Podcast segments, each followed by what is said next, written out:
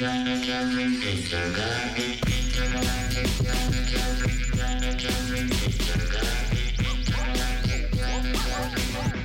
bonjour à toutes et à tous, vous êtes sur Radio Canus 102.2, la plus rebelle des radios, pour le 72e congrès de futurologie, émission de science-fiction présentée par l'équipe de programmation du festival Les Intergalactiques. Et aujourd'hui, petite reprise après une semaine de pause la semaine dernière pour raison de bêtement vacances. J'ai le plaisir de recevoir Gwenaël Gaffric, donc euh, personne, s'il n'en est très important sur la culture euh, chinoise, mais pas que, et euh, qui aujourd'hui va nous accompagner sur cette émission. On va découvrir qui est-il, que fait-il, où va-t-il, quel est son, quel est son plan. C'est un bienvenu Gwenaël. Bonjour, merci pour l'invitation. Bah écoute, euh, c'est vraiment un très très grand plaisir de te recevoir. Gwen donc tu es euh, enseignant, tu es traducteur, tu gères aussi une collection qui s'appelle Taiwan Fiction, ouais. c'est à l'Asiatech. L'Asiatech, c'est ça. Euh, donc Gwenel, tu, as, tu enseignes notamment donc du coup à Lyon 3. Qu'est-ce que tu fais exactement? Qu'est-ce que tu enseignes à tes étudiants? Alors moi je suis enseignant en fait ça s'appelle langue et littérature chinoise euh, et comme souvent en fait les enseignants de langue à l'université on est un peu polyvalent donc euh, j'enseigne la traduction, j'enseigne l'histoire politique, j'enseigne un peu la littérature et puis on a aussi un cours en commun avec un collègue qui s'appelle Corrado Neri sur la science-fiction. Mhm. Et là, pour le coup, ça déborde de, du département d'études chinoises, en fait. C'est pour euh, un public plus large. D'accord. Qu'est-ce que quel angle vous prenez pour euh, aborder la science-fiction avec ses élèves? Alors, c'est un cours en fait qui est proposé. C'est un cours optionnel en fait. Ça s'appelle un cours transversal qui est proposé à des masters 2 en langue et littérature étrangère. Donc, en gros, il y a des étudiants qui font de l'anglais, du russe, du japonais, de l'arabe, de l'italien. Et euh, nous, on propose en fait à partir de textes surtout en traduction française euh, des, une approche plus, plus thématique. Mhm. C'est-à-dire qu'en fait, on a un cours euh, sur, euh, enfin, on a un cours chacun toutes les deux semaines. mon collègue est plutôt spécialiste de cinéma, donc il parle de cinéma de science-fiction, moi plutôt de littérature. Et on a une approche thématique en fait. Donc concrètement, ça va être SF et guerre froide, SF et féminisme, SF et queer. Voilà. D'accord. Et donc ça se cantonne à la science-fiction ou ça pourrait toucher la fantasy ou d'autres genres de l'imaginaire? Euh, non, pour le coup, on est vraiment très SF, mhm. même si bon, on sait que les frontières génériques euh, sont poreuses, mais euh, ouais, on essaie d'avoir un corpus ben, qui est immense déjà, mais surtout de science-fiction et de science-fiction en traduction. Donc on parle moins de science-fiction francophone, mhm. mais plutôt de SF en traduction. Donc on essaye de prendre des textes qui viennent de la SF russe, de la SF italienne, anglo, anglophone, mhm. chinoise, japonaise, etc. On a donc euh, effectivement, alors sur la science-fiction anglophone, bon, on la présente plus, elle est ultra présente au sein de, nos librairies, de nos cultures de, science-fiction. sur la russe aussi, enfin tout ce qui peut être soviétique, notamment, j'ai personnellement travaillé sur des émissions sur la soviet SF, euh, même si effectivement passé le la chute du mur de Berlin, on a voilà, la science-fiction a beaucoup changé, notamment tous, ces vieux de la SF, les Tarkovsky, etc. Euh, non, pas Tarkovsky, euh, ah, euh, flûte. J'ai pas retrouvé, j'ai pas retrouvé. Moi, les noms propres, tu le sais pas, Gwenel, mais moi, les noms propres, mes auditeurs le savent que je suis un enfer de ce point de vue-là. Euh, ah, euh, ah, les deux frangins. Euh, Strugaski. Ah, fait, fait comme je les retrouve, j'avais un peu honte. Euh, et chinoise beaucoup plus aujourd'hui, effectivement, avec euh, le Liu Sukjin. Alors, je, je, le prononce certainement extrêmement mal, comme toujours. Euh, est-ce que, mais par contre, on a, je trouve que dans, nos librairies, dans nos connaissances, ben, tout ce qui peut être euh, science-fiction italienne ou même des, des pays limitrophes, euh, est-ce que tu aurais quelque chose à dire dessus euh, Est-ce que c'est, c'est ce que c'est, il y a une grosse production qui se fait dans ces pays-là, qui peut être ibérique, italienne, arabe. Euh, enfin voilà. C'est qu'on voit on est un peu confronté à des limites qui sont des limites de langue, c'est-à-dire que c'est aussi pour ça qu'on travaille sur des textes en traduction. Alors mon collègue pour le coup est italien, donc il a une connaissance assez vaste de la SF italienne, euh, cinématographique notamment. Moi, je lis l'anglais, euh, un tout petit peu le japonais, chinois, euh, mais c'est vrai que quand on essaye de, de, faire cette recherche un peu de corpus, d'aller chercher un peu des différents types de textes, on est vite confronté à une absence ou une relative absence des textes qui seraient traduits d'autres langues. En fait, il y a effectivement quelques textes du russe, mhm. quelques textes de l'espagnol, quelques textes de l'italien, mais peu finalement. Mhm, très peu. Donc euh, voilà, on essaye d'ouvrir un petit peu, mais c'est par exemple pour la science-fiction arabophone, il y a très peu de choses en traduction. Mhm. Il y a quelques textes en anglais et encore, c'est souvent des textes qui sont écrits directement en anglais par des gens qui viennent peut-être euh, d'Irak par exemple euh, mhm. ou d'Égypte. Mais ouais, on est vite confronté à une absence de texte en traduction, ce qui est un peu dommage, hein, on le regrette. Mais, mais la production, enfin, vu qu'on y a peu accès, cette production existe alors, je pense qu'elle existe, euh, par exemple, au Japon, en Chine, il y a une production assez énorme. Je saurais pas forcément dire pour le monde arabophone. Je sais qu'en mhm. Égypte, il y a des, euh, des, auteurs et des autrices de SF. Euh, après, voilà, mes connaissances dans le domaine sont assez limitées parce que justement, on passe par le prisme de la traduction. Mhm. Donc, mais j'imagine que probablement en espagnol, en italien, on en allemand, passé à, à, côté de beaucoup de choses. Certainement. Euh, tu es donc aussi euh, traducteur. Tu as donc, ben, j'ai encore mal le prononcer, euh, traduit le problème à trois corps et ses deux suites de Liu Sukjin. gros succès s'il en est. tiens, je crois qu'il y a une anecdote par rapport à, ce livre et je ne me rappelle plus de quel j'ai sur quel site j'ai lu ça. Apparemment, entre le notamment sur le problème à trois corps, il y aurait le chapitre d'introduction qu'on trouve nous en France, etc., qui suit, qui suit donc de la Révolution d'octobre, si je dis pas révolution culturelle. Culturelle, révolution culturelle. Oui, je, ah non, d'octobre, mais non, c'est vrai. C'était plus long que. Oui, oui, non, non, mais révolution culturelle. Oui, non, non, j'étais à côté de la plaque. Euh, et effectivement, dans le texte original euh, chinois, ce, ce, chapitre en fait un peu plus tardif dans le dans le roman. En fait, c'est pas totalement faux, mais c'est un peu plus complexe. C'est-à-dire que la, le problème à trois corps euh, a d'abord été publié de façon sérialisée dans une revue, mmh. qui était une, la grosse revue de SF euh, en Chine.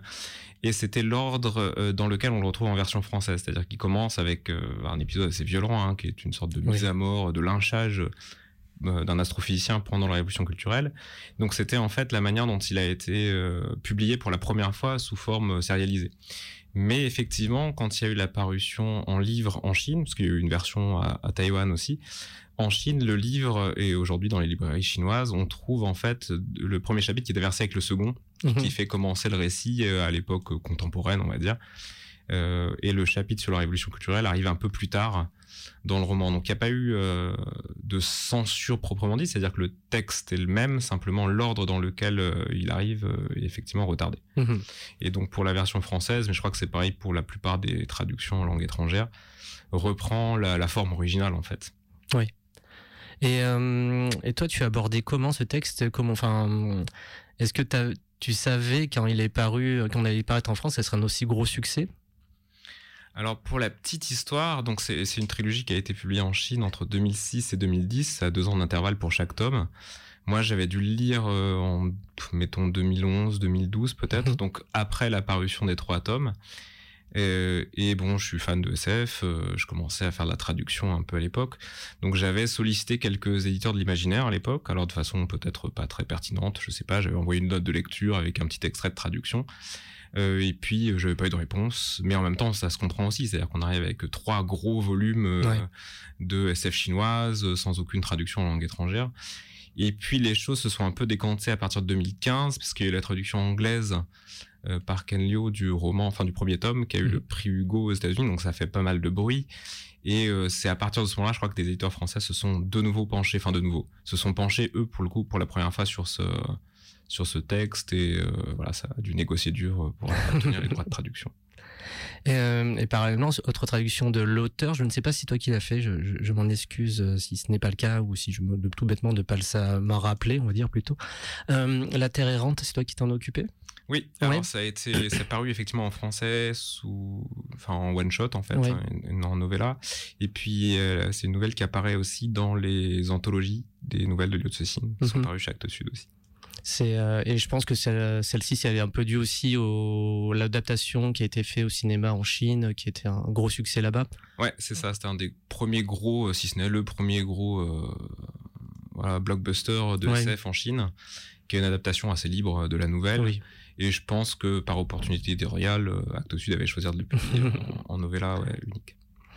Ok. Et euh, mes questions vont être un petit peu bateau, je t'avoue, parce que je n'ai aucune grosse connaissance de, la traduction. Ce n'est pas, ce n'est pas trop dans, mes bêtement connaissances. Euh,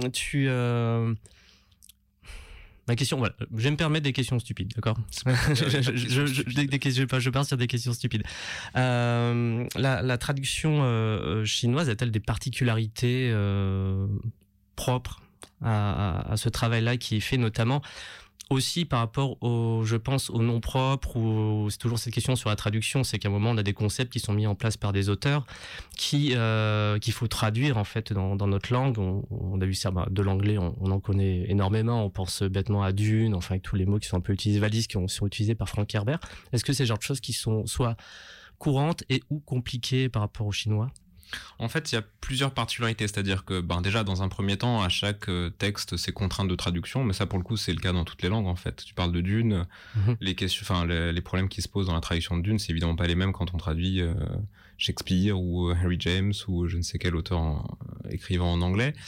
Il y, a des, il y a des contraintes qui sont propres à la traduction de la SF ou des littératures d'imaginaire avec effectivement des néologismes, des mondes qui sont construits et qui nécessitent voilà une sorte d'opération euh, mentale un peu particulière. Mhm. Et puis il y a des, des, des, contraintes ou des écueils qui sont propres aux Chinois pour le coup, et que n'importe quelle traductrice ou traducteur du chinois vont, va se confronter à un moment donné ou à un autre. L'un des exemples, euh, c'est par exemple le fait qu'en chinois, il n'y ait pas de temps. C'est-à-dire qu'en fait, en français, on a le passé simple, le présent, le passé composé, le plus que parfait, l'imparfait. En chinois, ça n'existe pas. Donc, euh, un choix que n'importe quelle traductrice ou traducteur a à faire quand il traduit du chinois, c'est déjà de choisir un temps, parce qu'on peut pas se passer de ça en français. Mhm. Et donc, euh, se pose toujours la question de savoir si euh, il vaut mieux que le récit soit mis au présent, ou passé composé, ou passé simple. Et déjà rien que là, en fait, c'est un choix qui est assez un énorme choix, vertigineux mhm. et qui peut euh, bah, modifier le, la lecture, en fait, véritablement, et à, à, tel point que parfois il arrive qu'on se mette à changer nos stratégies de traduction au milieu du récit, voire à la fin, parce qu'on se dit qu'en fait ça aurait peut-être mieux collé au présent mhm. qu'au passé composé. Euh. Ça fait partie, voilà, il y a des contraintes ou des, particularités qui sont propres vraiment aux Chinois. D'accord. Et euh, passer par cette euh, étape de devenir traducteur, c'était quelque chose que tu visais très tôt dans entre guillemets ta carrière, des choses que tu voulais faire, ou c'est venu un peu sur le sur le tas comme ça? Je pense que alors c'est compliqué parce que c'est difficile de se dire euh, quand j'étais petit j'aurais été traducteur. non, je pense qu'il y a le côté, euh, à mon avis, pour faire de la traduction, il faut quand même aimer écrire, aimer lire. Donc ça, ça pour le coup pas trop changé. Euh, moi, c'est venu. alors on, a, on, fait tous un peu de traduction dans un cadre universitaire, mais c'est pas vraiment de la traduction en tant que telle, quoi. C'est de la version, donc c'est des opérations pour apprendre la langue, quoi. Donc ça, ça m'intéressait moins. mon premier texte traduit, ça a été pendant ma thèse de doctorat, donc j'avais une vingtaine d'années. Et euh, bon, là, j'ai accroché tout de suite, en fait, ça, c'est passionnant. Donc, euh... Mais j'avais peut-être, alors je parle pas de prédisposition, mais en tout cas une passion déjà pour la lecture et l'écriture, et euh, ça aide quand même quand on, quand on traduit. Et euh, peut-être, je ne sais pas si je dis bêtise, mais par rapport à ce que tu expliquais tout à l'heure, le fait que tu tu as fait, fait des notes d'auteur pour les éditeurs en disant tiens, le problème à trois corps, ça semble un truc intéressant. Est-ce qu'il y a aussi cette volonté de vouloir mettre à disposition ou même un petit côté découvreur d'œuvres qui, euh, qui pourraient euh, bah, être intéressantes pour, à, diffuser euh, chez nous? Oui, ça c'est un travail qu'on fait souvent et en particulier quand on traduit depuis le chinois ou depuis des langues qui sont pas lues par mhm. les éditeurs parce qu'en fait les éditeurs français qui lisent le chinois ben, se comptent un peu sur les doigts de la main. Donc généralement, à moins qu'il y ait une traduction en langue étrangère déjà existante, c'est nous qui apportons les textes, mhm. euh, qui les recommandons, qui en faisons effectivement une note de lecture. Des fois, il y a une relation de confiance qui s'est établie avec des éditeurs depuis un certain temps, donc euh, on n'a pas besoin de passer par quelque chose de très formaté euh, mhm. avec calibrage, etc. C'est en discutant, en fait, en apportant nous des textes qu'on aime ou qu'on estime avoir un, potentiel spécifique, soit parce que c'est des classiques, soit parce que ça va toucher un certain lectorat, soit parce que ça mérite d'être porté à la connaissance du lectorat francophone. Donc c'est souvent quelque chose qu'on fait quand on traduit depuis des langues euh, comme le chinois. C'est que c'est des textes qu'on a lus, qu'on a aimés, mhm. ou dont on sent qu'il y a un potentiel particulier et qu'on va apporter à des éditeurs. Et donc, euh, alors j'ai moi, j'ai ma chaise qui se baisse toujours. Enfin, j'ai un problème de J'ai un problème de chaise. J'en ai pour une seconde. Ne bougez pas. Je, ne sais pas pourquoi je me suis assis dessus. je prends l'autre chaise. Enfin, vous vous rendez pas compte à la radio ni en, ni en podcast, mais en fait, je me baisse petit à petit. Je, la chaise, je m'affaisse. Enfin, c'est la chaise qui s'affaisse et du coup, je disparais derrière ma console. Là, je vais être beaucoup plus à l'aise. Je couperai ça au podcast. Euh, oui, et euh, donc euh, Liu problème à trois corps, euh, gros succès international chez nous, adaptation qui arrive bientôt. Je ne sais plus qui va la faire, Netflix ou HBO. Alors, ce sera sur Netflix. Et alors, c'est les créateurs, enfin les créateurs non, mais ceux qui ont mené le projet de Game of Thrones, mhm. qui, vont, qui ont repris le, bébé. Donc juste pour dire un petit mot pour nos auditeurs auditrices qui ne connaissent pas le problème à trois corps, c'est une histoire qui se passe effectivement en Chine euh, suite à la, je, regarde heureusement un bon souvenir, euh, suite à la révolution culturelle euh, en Chine, bah, on va dire que ça traumatise une personne qui un jour va recevoir un message des de certains extraterrestres, des solariens, qui qui envoient un message et qui, plus ou moins de dire surtout ne contactez pas. et elle a un peu la mort contre l'humanité dans son ensemble. Et elle va répondre à ce message et va s'en suivre trois tomes de, de, bah de moi, c'est un de mes bouquins de science-fiction préférés, lus ces dix dernières années de très loin, notamment parce que je trouve que c'est ce qu'il y a de meilleur dans la SF, c'est quand ça développe des concepts, et là, il s'agit de la sociologie. Euh, je crois que j'avais cos... socio-cosmologie. Ouais, c'est socio-cosmologie. Et puis, euh, alors là, je ne dévoile rien parce que j'adore le côté, le concept de la forêt noire, qui est un, qui est un concept. sombre. La forêt sombre, pardon. Oui, la forêt noire. c'est pas de la fantaisie. La, la, la, forêt sombre, qui est un concept qui, euh, que je trouve euh, absolument euh, fabuleux. Euh, donc voilà, donc on se trouve de, dans, cette, dans cette histoire-là et qui donc il va s'éloigner très très loin dans, le, dans l'histoire. Je trouve que je sais pas si tu en as beaucoup lu, mais je trouve qu'il y a un côté très Stephen Baxter au sein de dans ce côté ben je déploie des euh, des temporalités et des euh, notions scientifiques et euh, d'astrophysique souvent un peu jusqu'à leur paroxysme hein, tout simplement. Je sais pas ce que tu en penses. Alors Liotocine lui se réclame beaucoup de Clark Arthur C. Clarke qu'il a beaucoup lu et je crois qu'il y a même cette citation alors c'est peut-être pas une situation exacte mais qu'il avait dit un jour où toutes ses œuvres étaient des hommages à Clark en fait ok donc euh, il s'inscrit un peu dans cette lignée-là, quoi. Ouais, Rama, Aussi parce qu'il a lu, voilà, ouais. Rama, euh, même 2001 en fait, ce qu'il oui, tout simplement. Beaucoup. Il y a oui. des petites intertextualités aussi dans, dans ses romans. C'est euh, pour pour retracer un tout petit peu la biographie en quelques mots de Cécile, il est né en 63 et en Chine, bah, c'est juste le début de la révolution culturelle. En fait, il va grandir pendant la révolution culturelle, où il y a un accès à la littérature qui est euh, quasiment nul. Mmh. Euh, et il va se former un peu sur le tard à la SF, mais il va beaucoup lire d'ouvrages de vulgarisation scientifique, euh, beaucoup de littérature russe aussi. Et euh, ouais, c'est des empreintes qui se, se voient en fait dans sa littérature. C'est un grand lecteur de Verne, de Jules Verne, Ouais. comme beaucoup de Chinois en fait. Euh, on n'imagine pas ça en France, mais les Chinois, les écoliers chinois, les étudiants à l'université, les auteurs de SF, les autrices de SF connaissent bien mieux Jules Verne que euh, une grande partie du, du lectorat français. Et euh, tu l'as rencontré euh, tout simplement euh, parce que c'est le seul auteur vivant que j'ai traduit à jamais avoir rencontré en Ouais. vrai, physiquement. Euh, c'est un peu compliqué en fait. Parce il se déplace euh, ou pas en festival dans, dans le monde? Je, je parle Alors, pas à Lyon forcément il s'est mais déplacé. Alors c'est un homme très occupé, alors, dans tous les sens du terme. C'est-à-dire que bon, il est très occupé par euh, notamment les adaptations de, de ses romans. Il a été, c'est devenu un peu une figure hein, du soft power chinois actuel. Donc il est régulièrement sollicité pour des projets qui sont pas tout à fait liés à la SF, mais qui vont être, par exemple, il va être ambassadeur pour la mission Mars. Euh, il va faire l'ouverture, le discours d'ouverture du télescope euh, à Guizhou.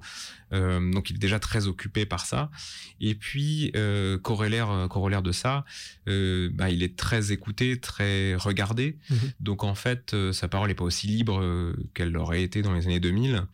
Et donc il se déplace pas si facilement que ça. Ouais. Et quand il en festival, je pense qu'il a dû aller à une ou deux Worldcon. euh, et il est voilà accompagné quoi. Ouais. Donc euh, il a les interprètes euh, qui, lui sont assignés, ce qui diffère de pas mal d'autres auteurs ou autrices chinoises que j'ai pu rencontrer par ailleurs en festival ou à d'autres occasions.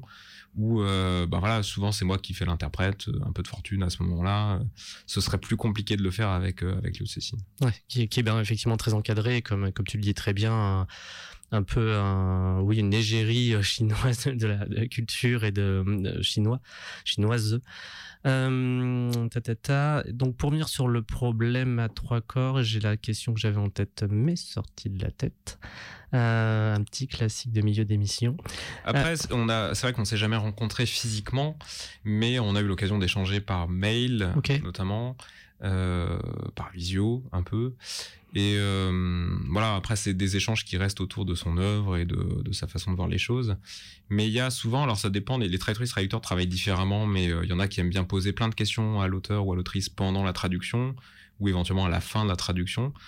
Moi, je suis plutôt un partisan de pas poser trop de questions sur les textes Mhm. que je traduis, à moins qu'il y ait voilà des petits euh, des petites questions à poser, mais ce qui sont souvent des questions de détail en fait, des citations qu'on retrouverait pas euh, ou des références qu'on n'aurait pas forcément percutées euh, sur le coup, Euh, et plutôt l'écouter parler d'autres choses en fait.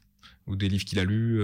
moi, ça, ça m'aide beaucoup plus en fait de relire un peu Tolstoy pendant la traduction ou de lire Clark pendant la traduction que véritablement lui poser des questions sur ce qu'il a voulu dire ou ce qu'elle a voulu dire à tel moment. Ou, euh, c'est beaucoup plus parlant et euh, ça aide, ouais. Et choper les déterminismes culturels de l'auteur pour, voilà, savoir d'où il vient, ce mhm. qu'il a lu, euh, quel est le contexte dans lequel il a écrit. mais vraiment, ce qui aide beaucoup, c'est ce qu'il a lu, en fait. Et d'essayer de refaire un peu ce parcours-là. Ça aide finalement davantage que lui poser la question. Souvent, les auteurs, les autrices qu'on qu'on traduit, si on leur demande, ça peut être des questions hein, que vont poser certains traducteurs, de bah, qu'est-ce que vous avez voulu dire à tel passage, est-ce qu'il y a un sous-texte ou est-ce qu'il y a un sous-entendu? Euh, généralement, soit ils veulent pas le dire parce qu'ils veulent garder ça un peu ouvert à l'interprétation, soit ben il y a quand même du temps qui s'est écoulé parfois entre la publication d'un texte et euh, sa traduction, donc euh, le sens qu'on veut lui donner est pas forcément le même, ou alors on veut apporter une nouvelle couche de sens, ou alors ils ont oublié, ça peut arriver. Hein. c'est souvent que les écrivains ou les traducteurs, je pense c'est pareil, quand le texte est publié, on y revient rarement dessus. Donc euh, voilà, c'est pas toujours pertinent en fait de poser la question. Les autrices, les auteurs, ils aiment pas forcément toujours y répondre. Donc euh, voilà, c'est pas un réflexe que j'ai en tout cas. Et euh, j'ai retrouvé ma petite question. Euh... J'ai bien meublé le temps. ah, c'était parfait. c'était vraiment parfait. Le, tu, euh, euh, est-ce que tu considères que j'ai l'impression que bah, maintenant il y a beaucoup plus d'auteurs chinois qui apparaissent dans nos librairies de nouveau. Est-ce que c'est donc dû à ce succès du problème à trois corps ou c'était vraiment une vague, on va dire, de science-fiction imaginaire chinois qui commençait à arriver en France déjà à ce moment-là? Alors c'est vrai pour le monde anglophone, c'est-à-dire qu'aux États-Unis, ça a vraiment euh, été le début d'une grosse vague de SF chinoise. Il y a des partenariats qui ont été créés entre euh, différentes revues de SF en Chine, aux États-Unis, en Italie, c'est un peu le cas aussi. En France, ça a été assez lent de mon point de vue, c'est-à-dire que ça n'a pas débouché tout de suite sur une grosse vague euh, de SF chinoise. moi, je pensais que ça aurait peut-être été un appel d'air pour, pour beaucoup d'éditeurs de se dire tiens, il se passe quelque chose là-bas. Ça vient petit à petit c'est plus lent peut-être qu'aux États-Unis. Ça s'explique, je pense, de différentes manières. C'est-à-dire qu'aux États-Unis, le marché de la traduction est quand même très resserré. Mmh. C'est-à-dire qu'en fait, d'ordinaire, il publie assez peu de SF en traduction. Et puis là, il y a eu cette ouverture avec la Chine qui a fait que euh, on a eu envie de traduire beaucoup de SF chinoises. En France, le marché de la traduction, il est plus large, enfin plus ouvert. Donc, on a à la fois la production locale euh, francophone, on a la production en langue anglaise, enfin traduit depuis l'anglais, quand même un peu des autres langues aussi. Je pense qu'il y a plus de traduction du, enfin, du russe, je sais pas, mais peut-être de l'allemand, de l'espagnol en français, qu'il mhm. y en a aux États-Unis, par exemple. Donc euh, voilà, après, chaque, euh, chaque pays euh, a ses particularités en termes de, de marché, de traduction et d'édition. Est-ce que tu aurais des, des, auteurs qui sont un peu traduits actuellement que tu recommanderais hors de Lu Jin alors, ben, je fais un peu de l'autopromotion, hein, parce que la plupart des autrices, des auteurs, c'est moi qui les ai traduits, ou presque. Euh, moi, j'aime bien, donc, un auteur dont vient paraître le roman L'île de Silicium chez Rivage, il s'appelle Chen Qiufan, mhm. que je recommande beaucoup, non seulement le roman, mais aussi ses nouvelles. Alors, euh, il y a assez peu de nouvelles traduites en français, mais il y en a pas mal en anglais, et qui sont d'ailleurs euh, consultables en ligne pour ceux, celles et ceux qui lisent l'anglais. parmi les auteurs de cette génération, en fait, nés dans les années 1980, il y a une autrice que j'aimais, s'appelle Xiadia, aussi, donc X-I-A, JIA. Il y a quelques nouvelles qui ont été traduites en français. Et puis, même au-delà de la Chine, en fait, de la SF sinophone, il y a aussi pas mal de choses du côté de Hong Kong, de Taïwan. Oui, j'allais venir sur Taïwan, du coup. Et ça, vaut la peine, ouais. Ok. Et donc, euh, Taïwan, alors là, autant le Chine, bah forcément, je, je suis, on va dire, euh, un peu bêta lecteur dans le sens où je, je suis un peu sur les succès, etc. J'ai pas une connaissance énorme de, de, de, ce, qui, euh, de ce qui est produit. Et euh, quelle, euh, quelle grosse différence on fait avec la science-fiction taïwanaise? Alors, pareil, c'est une question un, peu niaise, mais ça me permet au moins de me lancer. Euh, et celle chinoise, et comment tu, tu appréhendes les choses, toi, sur ces deux, deux pays? Il y a, en fait, il y, a, pas mal de différences. Alors, qui sont des différences sont à la fois géographiques même, c'est-à-dire dans les thématiques qui sont saisies. mettons une SF un peu post-apo euh, qui parle d'écologie en Chine n'aura pas les mêmes thématiques qu'à Taïwan hein, parce que les enjeux sont, sont pas toujours les mêmes. Euh, il y a des, puis il y a surtout des différences en sociopolitique, c'est-à-dire que euh, un auteur taïwanais traduit en français de SF s'appelle Zita Wei avec un roman comme Membrane. Donc c'est un roman de SF queer. Enfin c'est ouais, oui, oui, générique simpliste, mais en même temps c'est vraiment ça. Euh, il a écrit ça dans les années 90, donc en Chine dans les années 90 on n'écrivait pas de, de, SF queer du tout et on en écrit toujours assez difficilement. Donc, euh, ne serait-ce que de, de, par les thématiques, les sujets qui sont traités, on a cette différence-là aussi. Il y a, il y a aussi une SF à Taïwan, à Hong Kong, qui est liée aux angoisses du présent. Enfin, Mhm. la SF, c'est toujours les angoisses, les espoirs du présent. Donc, euh, les angoisses actuelles euh, des Taïwanais sont pas du tout les mêmes que les angoisses actuelles des, des Chinois. Donc, on a euh, des récits de SF, pas toujours traduits d'ailleurs, mais qui euh, parlent de voilà de cette menace euh, un peu chinoise qui pèse aussi sur la, la société contemporaine à Taïwan, qui évidemment ne sera pas la même euh, en Chine pour le coup. Et, euh, et pour rester un peu, on va dire, dans ce coin géographique, euh, est-ce que tu as un rapport avec la science-fiction japonaise, euh, qu'elle soit littéraire ou autre, euh, ou c'est quelque chose qui tu es vraiment resté sur bah, Taïwan, Hong Kong, Chine? Alors la SF japonaise, je l'ai lis qu'en traduction pour le coup. Et comme je connais très mal les mangas, je serais très mal placé pour en parler. Mais il y a des mangas de SF qui sont absolument fabuleux. Des romans, ça commence à venir aussi, des, des nouvelles, notamment chez euh, les éditions Akatombo, qui Mhm. ont publié des textes de SF japonaises. Des romans comme euh, des romans de Fujitayo, Un nuage orbital par exemple. Il y a une anthologie de nouvelles aussi. Euh, là, les deux copains traducteurs, Denis Taillandier et Tony Sanchez, qui sont beaucoup plus euh, pertinents que moi sur le sujet, en parleraient bien mieux. Mais ouais, c'est chouette qu'on commence à voir euh, cette littérature traduite en, en français. Après, il y a des grands classiques qu'on connaît un petit peu plus. Mhm. Mais, euh, mais ouais, il y a une science-fiction qui aussi euh, au Japon est assez, euh, assez productive, avec plein de textes euh, qui apporteraient plein de choses, je pense, à la SF contemporaine. Mais sur lequel donc toi tu es moins spécialisé que, Ouais, coup, voilà, que- moi je que simple ouais, lecteur. Pour coup, euh, je saurais, enfin, je me sentirais pas de recommander ou de des textes de SF japonaises d'éditeurs, par exemple. Euh, et ben, on peut aussi parler un petit peu du coup de la collection que tu que tu que tu gères, que tu diriges. Donc l'Asiatech.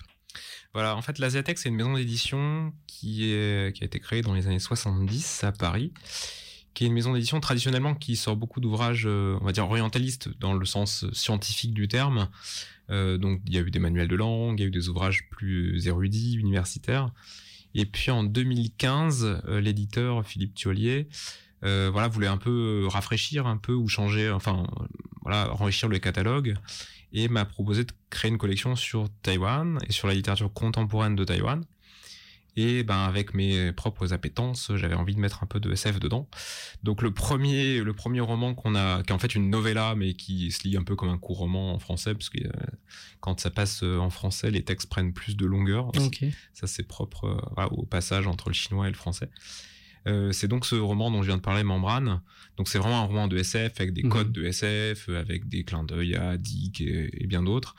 Euh, et voilà, on avait voulu lancer cette collection, qui est pas une collection de SF pour le coup, mais dans laquelle euh, on voulait faire entendre des voix de SF aussi euh, venues de Taïwan. Et de temps en temps, comme ça, on a un recueil de nouvelles du même auteur, Ditaway, qu'on a fait paraître en français. Et puis dans quelques anthologies aussi, par-ci par-là, qu'on publie dans la collection, il y a des, des nouvelles de SF aussi. D'accord. Et hors science-fiction, il y a donc il y a tout un travail que vous faites sur la littérature euh, contemporaine ou passée, euh, pas que taïwanaise, j'imagine. Alors pour la collection, c'est vraiment Taïwan. Ah, ok. Et on s'était, bon, ça s'appelle Taïwan Fiction. Ok. Et on s'était donné, alors c'est un peu arbitraire, mais euh, la date 1987 comme point de départ, parce que c'est à Taïwan la levée de la loi martiale, qui a Mhm. duré pendant 40 ans, et qui du coup marque un peu le, enfin, une étape, un jalon important dans la démocratisation du pays. Et donc voilà, on, a pris cette date-là, et donc on essaie de publier des textes euh, depuis 87, mais principalement dans les années 2000-2010, donc il y a Mhm. des textes assez récents. Et l'idée, c'est, euh, il y a un côté un peu militant. Alors déjà, il y a un côté un peu militant de traduire de la littérature taïwanaise, mais aussi de voilà de publier des auteurs autochtones de Taïwan, par exemple, euh, des autrices, euh, voilà, ce roman queer. Donc il y avait aussi cette dimension-là de montrer qu'à Taïwan, il y a un- une littérature ouverte, inclusive, et voilà, de rendre ça en français aussi. D'accord. Et est-ce que tu aurais un hors membrane, un, un titre qui te qui te parle particulièrement, qui te, enfin, qui, ce que tu que tu as envie de pousser euh, Alors il y a un auteur que j'aimerais pousser parce qu'il est à mon avis pas assez connu et assez reconnu, qui s'appelle Oumini. Euh, là encore c'est un peu de l'autopromo hein, parce que c'est moi qui le traduis. Mais alors dans la collection on a fait paraître un recueil de nouvelles qui est en fait un fix-up qui peut presque se lire comme un roman euh, qui s'appelle Le magicien sur la passerelle. Alors qui est, on peut dire c'est du réalisme magique à la taïwanaise Ok. un peu. Et puis un autre roman qu'on peut associer à la SF aussi, mais qui est une sorte de mélange un peu de genre aussi SF, réalisme magique aussi, euh, qui s'appelle L'homme aux yeux à facettes. Ça c'est publié chez Stock qui a eu un gros succès en fait aux États-Unis. Enfin, Le Guin avait fait un super, une super présentation du roman, David Mitchell aussi, et tout. Ah donc ça a été vraiment bien apprécié. On, l'a Et ça c'est, ouais, bah moi aussi. Enfin, Le Guin Mitchell, quoi, c'est la, classe. Mais ça c'est, je pense, pas très très bien rendu en France, mais aussi parce que voilà, ça a été publié chez un éditeur à un moment donné où ça la collection changeait, etc. Mais c'est un roman qui, à mon avis, mériterait d'être beaucoup plus connu. Donc ça s'appelle L'homme aux yeux à facettes. Et alors, je sais pas si j'ai le temps, mais en, un mot pour résumer l'histoire. Euh, donc c'est un roman qui est paru en 2011 à Taïwan. 2014 en France, je crois, si je dis pas de bêtises, et qui imagine, euh, maintenant c'est un phénomène qu'on connaît un peu, euh, qui sont les plaques de déchets du Pacifique Nord. Dans, dans, le, dans l'océan, il y a des plaques de déchets pacifiques qui ont des proportions assez énormes.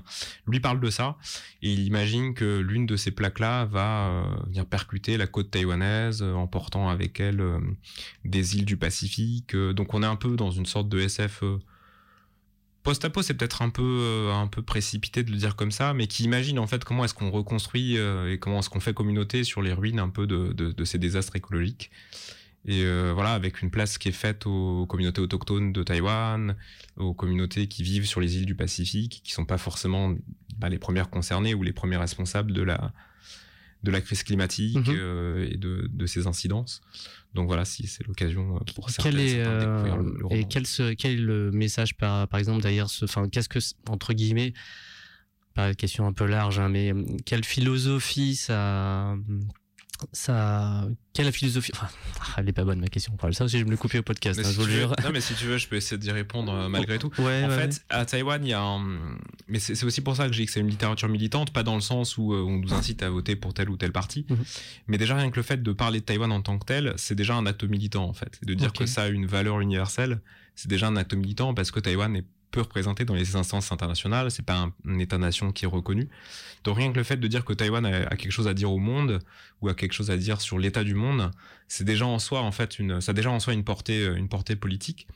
Et puis après là, l'auteur en question, euh, il a voilà une approche qui est aussi euh, assez universelle.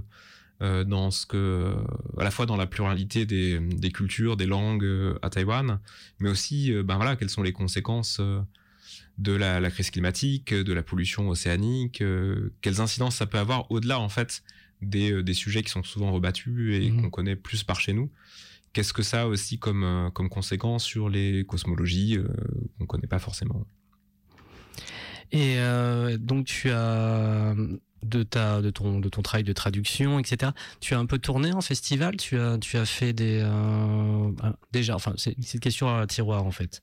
Le premier tiroir c'est toi en tant qu'intervenant tu interviens souvent en festival et deux aussi via l'Asiatech. Est-ce que vous êtes bien est-ce que vous avez des bonnes diffusions des bonnes invitations sur ce genre de manifestations qui qui permettent de de promouvoir des euh, ben, des angles littéraires? Ouais, moi ça fait quelques années, j'ai cette chance-là de, de, me rendre assez souvent en festival. Alors là, dernièrement, il y a eu les Utopiales, par exemple, à Nantes, que tous les amateurs de SF connaissent bien, euh, ou d'autres festivals, Étonnant Voyageur, ou Atlantide à Nantes, ou bien d'autres, où euh, quand on a la chance d'avoir des auteurs ou des autrices euh, sinophones, là pour le coup chinois, taïwanais, hongkongais, ben voilà, on, il arrive qu'on m'invite aussi pour faire l'interprète, en fait, mm-hmm. tout bêtement, d'accompagner les, les écrivaines, les écrivains, de participer à des tables rondes. Euh, là, pour le coup, Taïwan, un peu comme la Corée du Sud d'ailleurs, ils sont assez euh, demandeurs de ça, ça qu'ils mettent euh, aussi l'argent quand il faut pour permettre d'inviter des, écrivains, des écrivaines sur les festivals. Donc c'est des opportunités aussi pour eux hein, de faire, de promouvoir enfin voilà une sorte de forme de diplomatie culturelle un petit peu. De, de, de, côté enfin soft power toujours et d'envoyer des émissaires. Le Canada fait pas mal ça aussi. Quand on veut, ils veulent promouvoir ben, notamment la langue française on, peut avoir des bourses pour faire venir des, des autoristes et c'est plutôt cool. Est-ce que tu as vu dans, dans ces festivals des thématiques de table ronde qui ont pu être abordées euh, donc sur les langues euh, qui t'ont paru intéressantes? Pareil c'est une question large mais c'est euh, moi c'est une question en tant que programmateur de festival de dire que si j'avais des auteurs de, ces pays-là, comment j'aborderais aussi les, questions que j'ai envie d'aborder, qu'est-ce que j'ai envie d'aborder à leur côté, etc. Est-ce que toi, tu as vu des, des trucs, tu fait, ah ouais, c'est une bonne idée de faire ça, etc. Je pense qu'une bonne idée, c'est de faire, bah, alors déjà d'organiser peut-être des rencontres euh, individuelles sur leur travail, sur leur parcours, euh, peut-être sur l'environnement euh, d'écriture dans leur dans la respective. Mais que je trouve super intéressant, c'est aussi de leur faire parler de sujets beaucoup plus universels où on pourrait se dire, bon tiens, lui il va parler de sa perspective ou il écrit pour les Chinois de la Chine et ça. En fait, ils ont des tas de choses super intéressantes à dire sur bien d'autres sujets. Donc je pense qu'il faut pas se limiter. Alors c'est un message, c'est pas un message particulier, mais envoyer aux programmatrices, programmateurs, ce que ce qu'ils font d'ailleurs hein, et de façon très bien dans les festivals, de leur faire dialoguer avec des auteurs de différentes nationalités sur Mhm. des sujets en fait qui sont pas forcément liés à l'Asie ou à l'extrême-orient ou à la religion et le mysticisme. En fait, ils ont souvent des tas de choses super intéressantes à dire sur des tas de sujets. Donc, euh, pour la petite anecdote, il y avait eu, euh, c'était amusant, euh, c'était aux Utopiales, je crois, il y a quelques années, je sais pas si c'était 2017. Il y avait notamment un auteur taïwanais qui était présent, Cao Yifang. Euh, petite promo, La guerre des bulles, euh, chez Feu les éditions Mirobol, malheureusement, Mhm. euh, qui n'existe plus. Et une autrice chinoise, Rao Jingfang, qui a été publiée dans Outrefleu, si je dis pas de bêtises. Euh, et qui étaient tous les deux présents sur le festival et qui ont eu une table ronde ensemble. Et en fait, c'est pas si fréquent que ça que des auteurs chinois et taïwanais se retrouvent dans un festival, avec en plus, et c'était cool de la part des UDO, l'étiquette Taïwan et l'étiquette Chine, parce que des fois, dans d'autres festivals Ouais. de par le monde, c'est vraiment une- un sujet polémique en fait. Et puis des fois, les institutions locales vont râler parce que c'est marqué auteur de Taïwan, entre parenthèses Chine. Là, pour le coup, c'était vraiment Taïwan et Chine. Et c'était super intéressant en fait de les entendre discuter aussi euh, de façon apaisée, hein, parce que c'est des écrivains, donc ils n'ont aucun intérêt à se taper sur la sur la gueule euh, sur des sujets politiques. euh, Enfin, ils sont, c'est des gens ouverts. Donc ça, c'était chouette aussi. ouais. Ok. Euh, Qu'est-ce que je t'ai pas encore posé comme question? Est-ce que est-ce que tu as des choses toi qui te, qui te passent par la tête que tu as envie de discuter? Euh, oula, après moi, Euh. si euh, tu me donnes la parole, je suis intarissable. Non, euh, je, je pense que par exemple un, un petit truc qu'on évoquait tout à l'heure, euh, on a parlé de Liotsucine, de la trilogie qui a eu un, voilà, un certain succès euh, euh, en France, euh, ailleurs aussi. Euh, pas hésiter, c'est c'est un truc qui est- que les amateurs et les amatrices de SF connaissent bien, euh, d'aller voir les textes courts aussi, Euh, ce qui est moins fréquent en fait pour les amateurs de littérature blanche ou générale, où on a une sorte de, euh, je sais pas, de, ouais, de, d'imagination que le roman c'est la forme parfaite euh, d'écriture. Il faut savoir qu'en Chine, à Taïwan, mais c'est valable aussi dans d'autres pays d'Asie, euh, je suppose, le format court est très apprécié. Et euh, il y a un vrai marché en fait de la forme courte, de la nouvelle en particulier. Il y a des écrivains, des écrivaines qui euh, publient que des nouvelles pendant toute leur carrière et qui sont souvent pas forcément euh, traduits ou connus euh, parce que ils correspondent pas au roman type de 300 pages, euh, euh, souvent demandé par les éditeurs ou, euh, ou apprécié par les critiques presse, etc. On sait pas trop comment parler des nouvelles, on sait pas trop comment les vendre. Mhm. Or là où la SF et peut-être la littérature sinophone se recroisent, c'est pour l'importance en fait accordée aux formes courtes, aux nouvelles, aux novellas. Et pour le coup, c'est vraiment quelque chose qui, qui est intéressant à aller découvrir. C'est euh, ces formats courts. D'ailleurs, il y a- il une actualité du coup autour de cette euh, format court. Tu l'as, tu l'as posé devant moi. Euh, est paru là donc la- les nouvelles de Liu Suk-jin, donc toujours lui. Euh, tu m'as dit c'était chez qui déjà? Alors c'est chez Actes Sud, toujours. Actes Sud toujours, oui. Fiction. faut, Ouais. faut que j'arrête de chercher. D'accord. Et donc c'est une traduction récente que tu as faite? Alors c'est il y a deux tomes en fait qui ont paru, euh, qui sont une presque anthologie des nouvelles de, de Liu de la plupart de ces textes courts. Donc je pense que si on regroupe les deux tomes, ça fait une quarantaine à peu près de nouvelles. Et euh, alors tous, toutes et tous n'ont pas été traduits par moi. Euh, le- je pense la majorité, peut-être les trois quarts, je sais pas, c'est moi qui les ai traduites. Et puis il y avait eu d'autres nouvelles traduites par d'autres traducteurs qui avaient été en fait pré-traduites il y a déjà un certain temps. Parce que dans le même temps, il y avait un projet qui était porté par l'agence littéraire qui s'occupe des droits de Liu Cécine, droits de Mhm. traduction notamment, pour des adaptations en BD. Oui, Il y c'est a toute une collection oui, oui, qui en oui, vrai, France est chez Delcourt. oui. Et là, le travail de traduction avait déjà été euh, préfet en fait par des d'autres traductrices, d'autres traducteurs. Qui, euh, Mhm. voilà. Après, ça, ça a nécessité pas mal de un, un gros travail de révision, mais euh, donc il y a d'autres d'autres traductrices, traducteurs qui ont qui ont proposé, euh, enfin qui sont au sommaire en fait de ces anthologies. Et du coup, t'en penses quoi de cette dernière parution par rapport au, au- Est-ce que tu trouves qu'il y a une constance dans la qualité de nouvelle Moi, je pense notamment à la euh, expiration de Ted Chiang, qui je trouve était un très beau, enfin vraiment un super euh, bouquin de, nouvelles. Enfin, que je trouve qu'il y a une constance de qualité euh, vraiment dans, celui-ci. Est-ce que tu, est-ce que écrit des choses très différentes ou est-ce qu'on garde un peu toujours un peu les mêmes euh, ah, c'est pareil, ma- question est pas faux folle, mais on va dire que ça garde le même euh, le même grain. Ouais, alors en plus tu parles de Ted Chiang, on disait tout à l'heure qu'il y avait des, des écrivains qui faisaient qui, qui publiaient exclusivement des nouvelles ou presque. Je crois que c'est Mhm. le cas de Ted Chiang. Enfin, je veux pas dire de bêtises, ça se trouve, euh, on va, on va me grondé parce qu'il a publié des romans longs, mais je crois pas tant que ça. En non, c'est surtout connu pour euh, l'inspiration. il est meilleur, je trouve, aussi dans la forme courte. Ouais, Euh, en France, on a Sylvie Lenné qui écrit, qui est lyonnaise, alors, Mhm. quoi, un peu de promo locale, euh, qui écrit aussi exclusivement des nouvelles ou des textes courts. Euh, alors, Elliot il a écrit beaucoup de nouvelles euh, de qualité qui sont forcément inégales parce qu'il y a tout un parcours d'écrivain en fait. Mais pour celles et ceux qui ont aimé le problème à trois corps, euh, c'est vraiment à lire parce que on, déjà il y a plein de pistes en fait de réflexion qui Mhm. sont ébauchées dans les nouvelles ou qui sont approfondies dans les nouvelles et qui sont esquissées dans les romans. On retrouve vraiment en fait ce qui, ce qui fait sa patte du coup, euh, avec euh, du lyrisme, de la poésie, euh, quelques défauts aussi, qui sont les mêmes que dans la trilogie, une imagination débordante, une sorte d'ambition assez vertigineuse, et qu'on retrouve vraiment dans les nouvelles, avec des approches qui sont parfois surprenantes, ce qui ce qui a contraint d'ailleurs, enfin ce qui a poussé certains lectrices, certains lecteurs à, à avoir parfois des avis un peu définitifs sur une sorte de théorie politique de Liu-Cixin ou d'un Ah, point de vue politique et qui peut être contredit dans les nouvelles en fait. D'accord. La théorie de la formation dont tu parlais tout à l'heure, Mhm. donc je vais pas le divulgacher Bah non oui. plus, mais euh, a pu être interprétée comme étant la façon de Liu Cixin de voir le monde ou les relations internationales ou euh, Ah. et euh, en fait c'est une hypothèse fictionnelle au final. Alors Mhm. évidemment il y a sans doute euh, il y met du sien forcément comme tous les toutes les écrivaines tous les écrivains. Mais euh, ça peut être contredit dans certaines nouvelles. C'est-à-dire Mhm. qu'on peut aussi euh, y voir d'autres hypothèses fictionnelles et d'autres façons de relire en fait la trilogie, je trouve. Euh, et, et- et tu parles de Calmio du coup. Euh, Calmio, super intéressant, c'est qu'on on l'a pas abordé, mais euh, moi c'est quelque chose que j'ai, que c'est vraiment un auteur que j'aime énormément. Est-ce que tu peux dire un petit mot sur lui?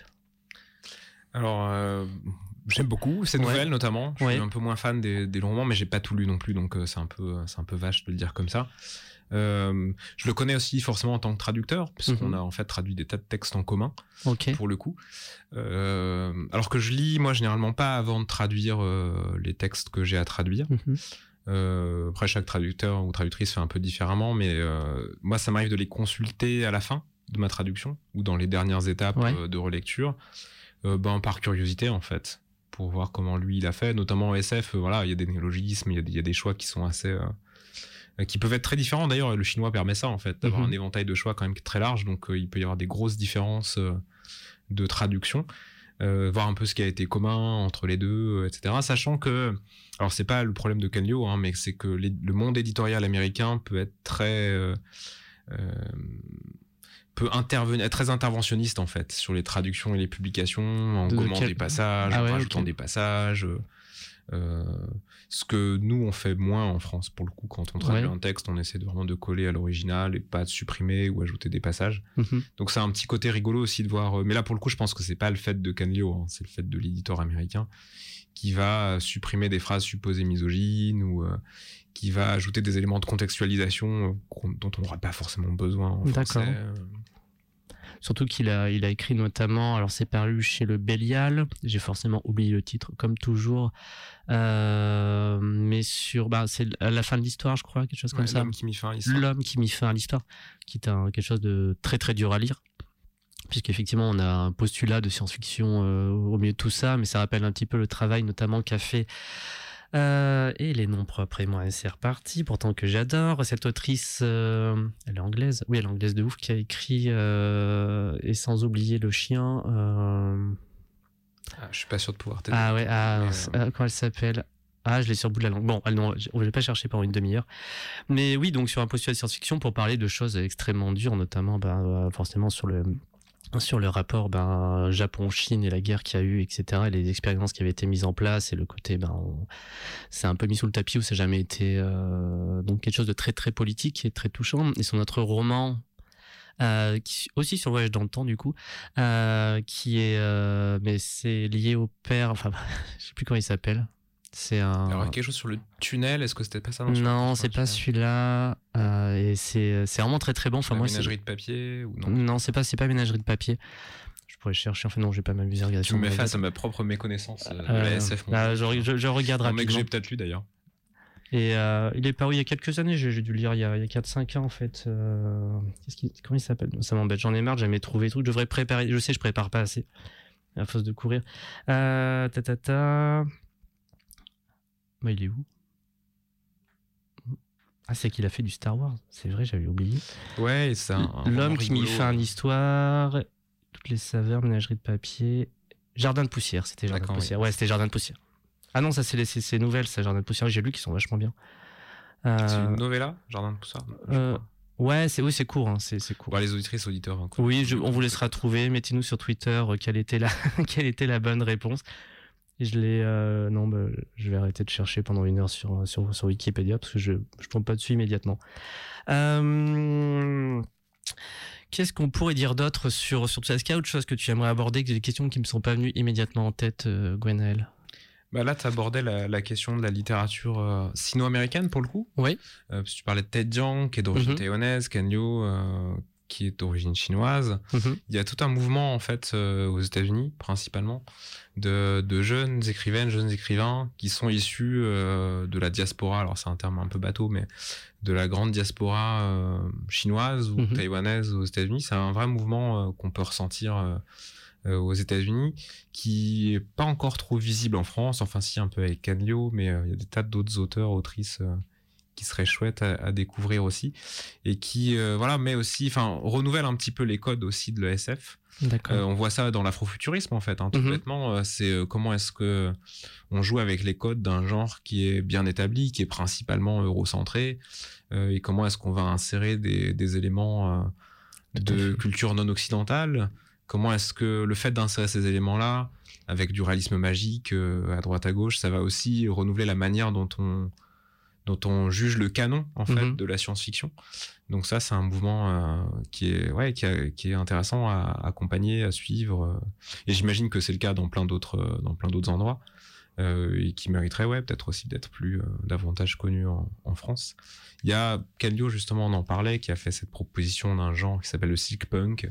Oui. Donc un peu sur voilà en surfant sur la vague des différents quelque chose punk euh, euh, et qui s'imaginerait voilà que euh, alors silk qui veut dire euh, comment est-ce qu'on peut aussi jouer avec le rétro un peu mais dans le contexte culturel chinois Mhm.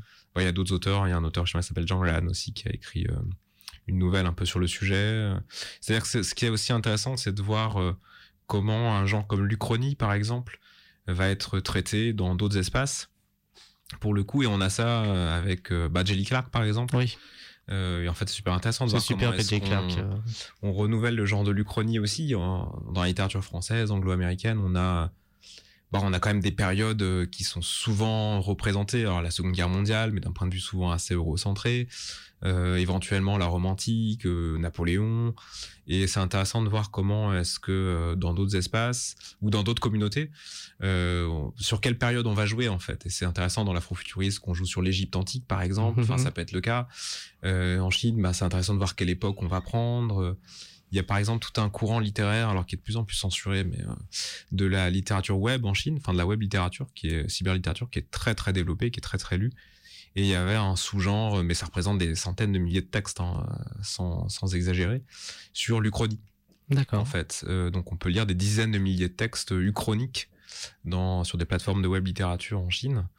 Et c'est intéressant de voir voilà que- comment ils retravaillent l'Uchronie, euh, quelles sont les périodes privilégiées, pourquoi, tout un pan euh, d'époque et de réflexion qui se font en fait qui euh, servent de de, de, de- nouveaux mélanges culturels et, euh, et qui semblent bien bien intéressants effectivement à travailler. Est-ce que toi tu aurais des choses que tu que méconnues pour nous communs des humains que tu que tu as lu vu etc que tu recommanderais comme ça Alors toute la difficulté, c'est de savoir si les auditrices et les auditeurs lisent le chinois. Mais euh, j'imagine que c'est pas le cas d'énormément de gens.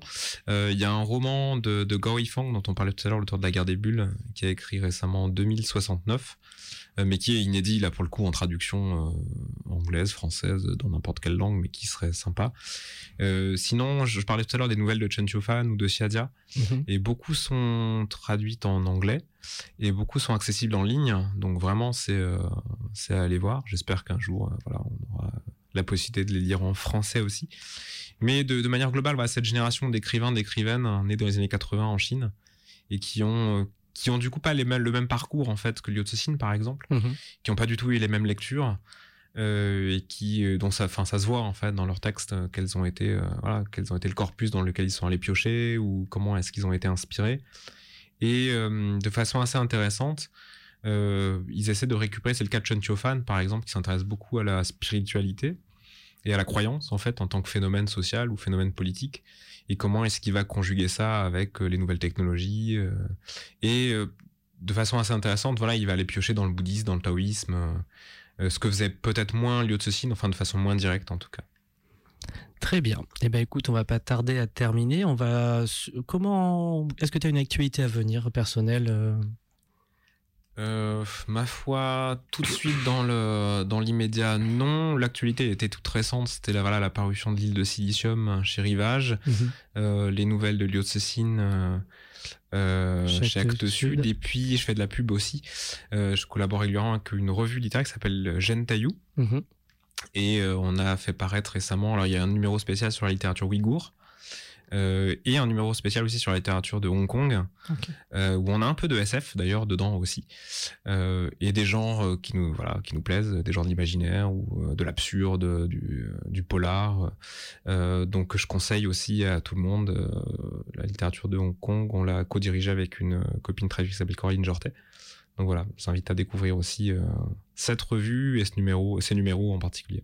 Très bien. Et si on veut suivre ton actualité, on peut trouver ça via tweet ou Twitter, j'imagine? Ouais, j'essaie de faire un peu de pub. un peu de communication. ok. Est-ce que tu as un réseau qui te, sur lequel tu te sens plus à l'aise ou que tu publies plus souvent? Ben, je crois que Facebook, c'est plutôt un peu privé, c'est-à-dire que n'importe qui n'a pas forcément accès. ton profil. Sur Twitter, voilà, j'essaie de, de, de, suivre un peu l'actualité des parutions. Il y a aussi le compte Twitter que je gère qui est celui de euh, du département chinois de l'université Lyon 3, mhm. chinois Lyon 3, où j'essaye, avec, quand, j'ai un peu le temps, de faire de la veille sur les publications en français de romans chinois ou sinophones. Donc euh, voilà, c'est mélangé avec des actualités et tout ça, mais s'il y en a qui veulent suivre, n'hésitez pas. Eh bien, super. Eh bien, Gwenel, un très grand merci de nous avoir accompagné, de m'avoir accompagné sur cette euh, petite heure d'émission sur euh, Radio Canus en 2.2, la plus rebelle des radios. Ce sera un plaisir de te recroiser. En tout cas, c'était une très belle rencontre et c'était un, peu dégrossi tous tes univers et tout, euh, tout ton travail. Donc, c'est un grand plaisir de te rencontrer. Bah, merci. Surtout pour un, un, Lyonnais euh, qui est aussi proche de nous. Euh, on se retrouve la semaine prochaine pour le 73e congrès de futurologie. Vous êtes toujours donc sur Radio Canus 102.2, la plus rebelle des radios, et on vous souhaite une excellente soirée. Salut Gonel. Merci, à bientôt.